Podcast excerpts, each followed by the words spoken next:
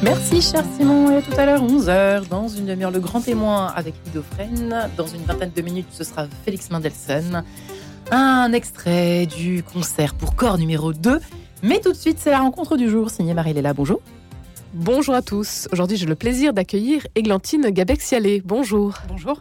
Merci d'être avec nous. Vous êtes chargée de mission à l'œuvre d'Orient, association engagée aux côtés des chrétiens d'Orient dans 23 pays, notamment en Afrique et au Moyen-Orient, comme au Liban, en Syrie des régions qui viennent d'être frappées par deux tremblements de terre dans le sud de la Turquie et de la Syrie précisément.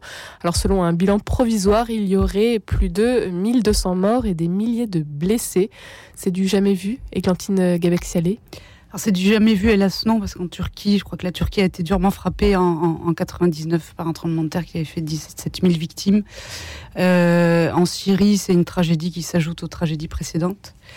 J'étais en lien avec euh, Suzanne, qui est une jeune architecte de, Homs, que j'ai vue en, octobre, et qui me disait que si Homs n'a pas été euh, euh, très endommagée, parce qu'elle était un peu loin de l'épicentre, par contre, ils sont catastrophés de ce qui arrive à, Alep, à Hama, à Idlib, à l'attaquer. Et elle me disait qu'il y avait des gens encore bloqués sous les décombres et qui n'ont aucun moyen de les, sortir. là, il y a une nouvelle réplique qui est arrivée il y a une demi-heure, de la même puissance que la la première. Et donc les, les, secours ont beaucoup de mal à, atteindre les personnes euh, ensevelies. Mm.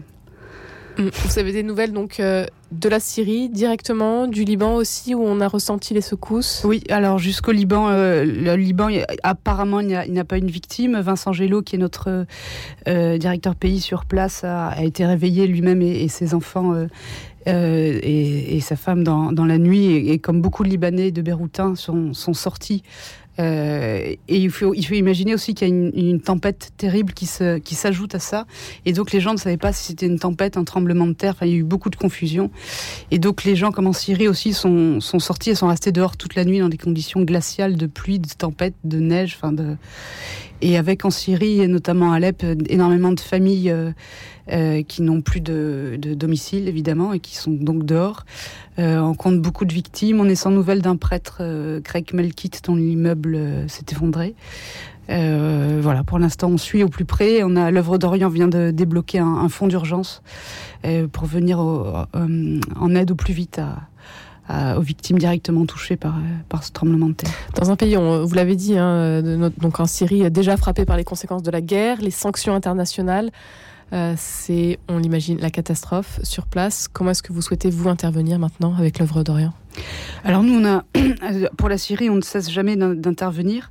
Euh, on a la chance, nous, on travaille pas directement, on travaille, on soutient les communautés sur place. Donc c'est elles qui, en général, font le euh, s'activent, si je puis dire, ou font le, plus gros du travail. Là, depuis ce matin, évidemment, on, les a toutes contactées déjà pour savoir comment elles allaient, et ensuite on va acheminer, grâce à elles, une aide, une aide matérielle et financière. Églantine Gabec-Sialé, vous étiez euh, retournée en Syrie euh, en octobre dernier. Oui. Vous qui avez connu la Syrie euh, en 2000... Entre 2004 et 2006, oui. c'était une, c'était, ça faisait 14 ans que je n'étais pas revenue en Syrie et c'était, c'était un sentiment très paradoxal et, de joie de pouvoir retrouver les, les gens que, que, je connaissais là-bas, notamment ce monastère de Marmoussa qui est resté intact, au moins dans ses murs même si bon, avec la disparition du père Paolo et, d'autres qui sont euh, d'autres gens qui travaillaient dans la communauté ont, sont décédés pas forcément de la guerre, mais des conséquences de la guerre. Euh, mais de retrouver ce lieu de, paix et qui garde toujours euh, en Syrie cette, cette force-là d'attraction. Et en même temps, oui, dans le même temps de, de découvrir Homs, moi que je n'avais pas revu, euh, en ruine, mais euh, avec des ruines qui n'ont pas bougé depuis huit ans, depuis que la ville a été, a été détruite, tout comme euh, et le monastère de Marie-Eliane, tout comme la banlieue de Damas. Enfin. Et à la fois, c'était, enfin, c'était très très dur, et j'ai découvert une, une jeunesse syrienne, notamment euh, avec ces deux jeunes ingénieurs de Homs que sont Oula et, et Allah pardon et, Suzanne qui s'active avec euh, Sœur Samia à, reconstruire les maisons à Homs. Alors, il faut imaginer des, kilomètres et des kilomètres d'une ville en ruine et euh, par-ci par-là des, appartements qui sont remis en état où des familles peuvent venir euh, euh reprendre possession de leur de leur vie et de leur ville. Et, donc c'était des sentiments très contradictoires de, voir un pays dévasté euh, et, avec une jeunesse qui a compris que personne ne viendrait l'aider à cause des sanctions internationales, peut-être aussi d'une certaine lassitude de, de, de, du reste du monde devant une guerre qui dure depuis 12 ans et qui donc qui, qui prend les choses en main et avec un et avec euh, pas de la légèreté, mais une, une joie, une, une, énergie qui est, qui est, qui est admirable, qui sont admirables. Dans quel lieu avez-vous pu euh, vous rendre c'était un voyage assez court et, et je vous avoue que j'ai eu beaucoup de plaisir à rester à Marmoussa, donc j'ai étiré le temps à, à, Marmoussa, dans ce lieu un peu hors du monde, mais donc je suis pu aller à Homs, à Cariatène, à Damas. Alors Marmoussa, c'est un lieu particulier pour vous? Oui, pour moi, c'est un, lieu particulier où j'ai vécu deux ans, euh, où j'ai eu la que j'ai eu la chance de connaître av avant la guerre. Donc c'était un lieu qui qui, qui qui attirait beaucoup de monde, que ce soit aussi bien des Syriens, des Syriens euh, euh, notamment musulmans qui venaient le vendredi et le samedi. Avec c'était un lieu d'échange aussi islamo-chrétien et avec beaucoup de touristes étrangers. Où, et donc c'était un lieu qui vivait beaucoup à Pâques. Il pouvait y avoir 200 personnes. Enfin, ça avait parfois un petit côté Mont Saint-Michel qui qui qui me plaisait pas trop. Moi, je préférais quand il y avait beaucoup moins de monde. Mais euh, et ce lieu-là, pendant la guerre, ils l'ont évacué qu'une fois. Euh, il n'y a pas eu de dommages, il y a eu quelques vols, mais euh, bon. Et puis après, le, évidemment, le, père Paolo a, disparu, a été enlevé. On n'a pas de nouvelles. Maintenant, c'est le père Djihad qui a pris le la, je sais pas comment on dit, la direction de la communauté, on dit pas comme ça, mais et euh, avec euh, après, alors que pendant avant c'était Sœur Ouda et, euh, et, maintenant on a la grande joie d'apprendre que le père Jacques Mourad euh, va devenir euh, et archevêque de Homs et sera installé le, le 3 mars euh, en tant que tel à Homs. Comment l'Église fait face à tout ce qui se passe sur place?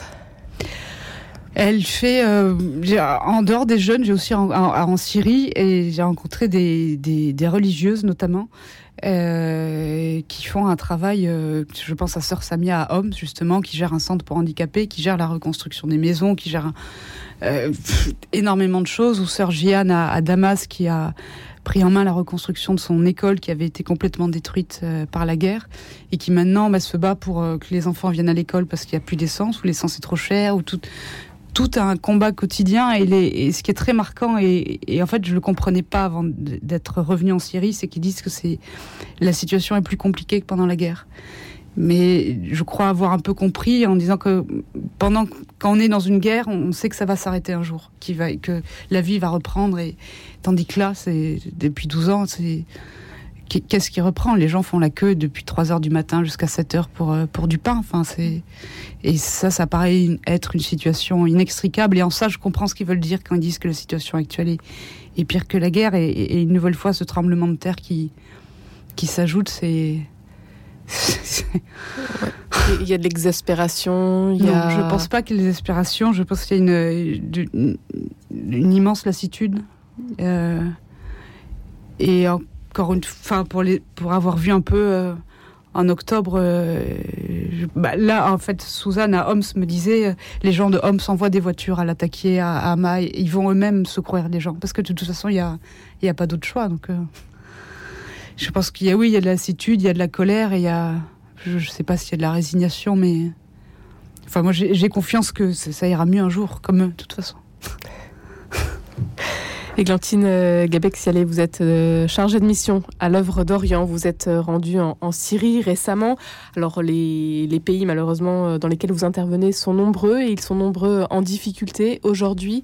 Quels seraient peut-être vos besoins et comment est-ce qu'on pourrait vous soutenir d'une manière ou d'une autre?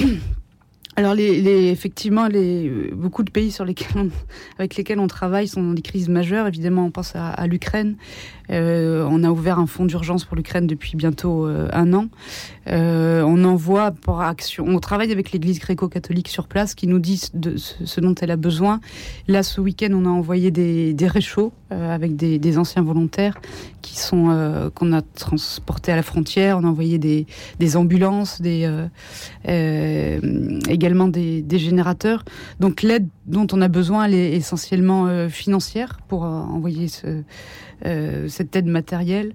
Euh, on a aussi, on est toujours très très préoccupé par euh, par l'Arménie avec le Haut-Karabakh qui est qui est coupé avec le corridor de la Chine donc qui qui coupe le Haut-Karabakh de l'Arménie et qui rend la ville de Stepanakert et, et les autres villes inaccessibles avec bah, comme en Syrie au Liban des conditions climatiques qui sont extrêmes et et, on voit des scènes de supermarchés qui sont vides, avec des gens qui n'ont plus grand chose à manger non plus. Donc les, les, besoins sont, sont immenses. On peut euh, tout simplement donc aller voir sur le site internet de l'œuvre d'Orient euh, pour euh, consulter les différentes propositions. Églantine Gabex, pour terminer, vous, qu'est-ce qui vous anime dans votre mission quotidienne? Ce qui m'anime, c'est de, de, rencontrer des, des, personnes qui ne lâchent rien, qui ne se laissent pas, qui ne se laissent pas abattre et qui trouvent en, en, en elles une, une, force que que, enfin, moi que je trouve euh, incroyable et, et, et, même euh, presque inhumaine, mais dans le sens, euh, vous voyez, surhumaine. Surhumaine, voilà. Et, et, ça, je me dis quand on rencontre ce genre de personnes-là, on, bah, déjà ça, moi ça me motive pour, pour, mon travail, mais surtout ça, ça me donne en retour une énergie, alors que c'est à l'inverse, ce serait plutôt à, à, moi de leur donner de l'énergie, mais l'énergie, la force, le courage vient de ces personnes. Un grand merci Églantine Gabexiale d'avoir été avec nous aujourd'hui. Et puis pour en savoir plus, il y a tout simplement le site de l'œuvre d'Orient. Merci. Merci Marie-Léla et on vous dit avec joie à demain matin 10h03.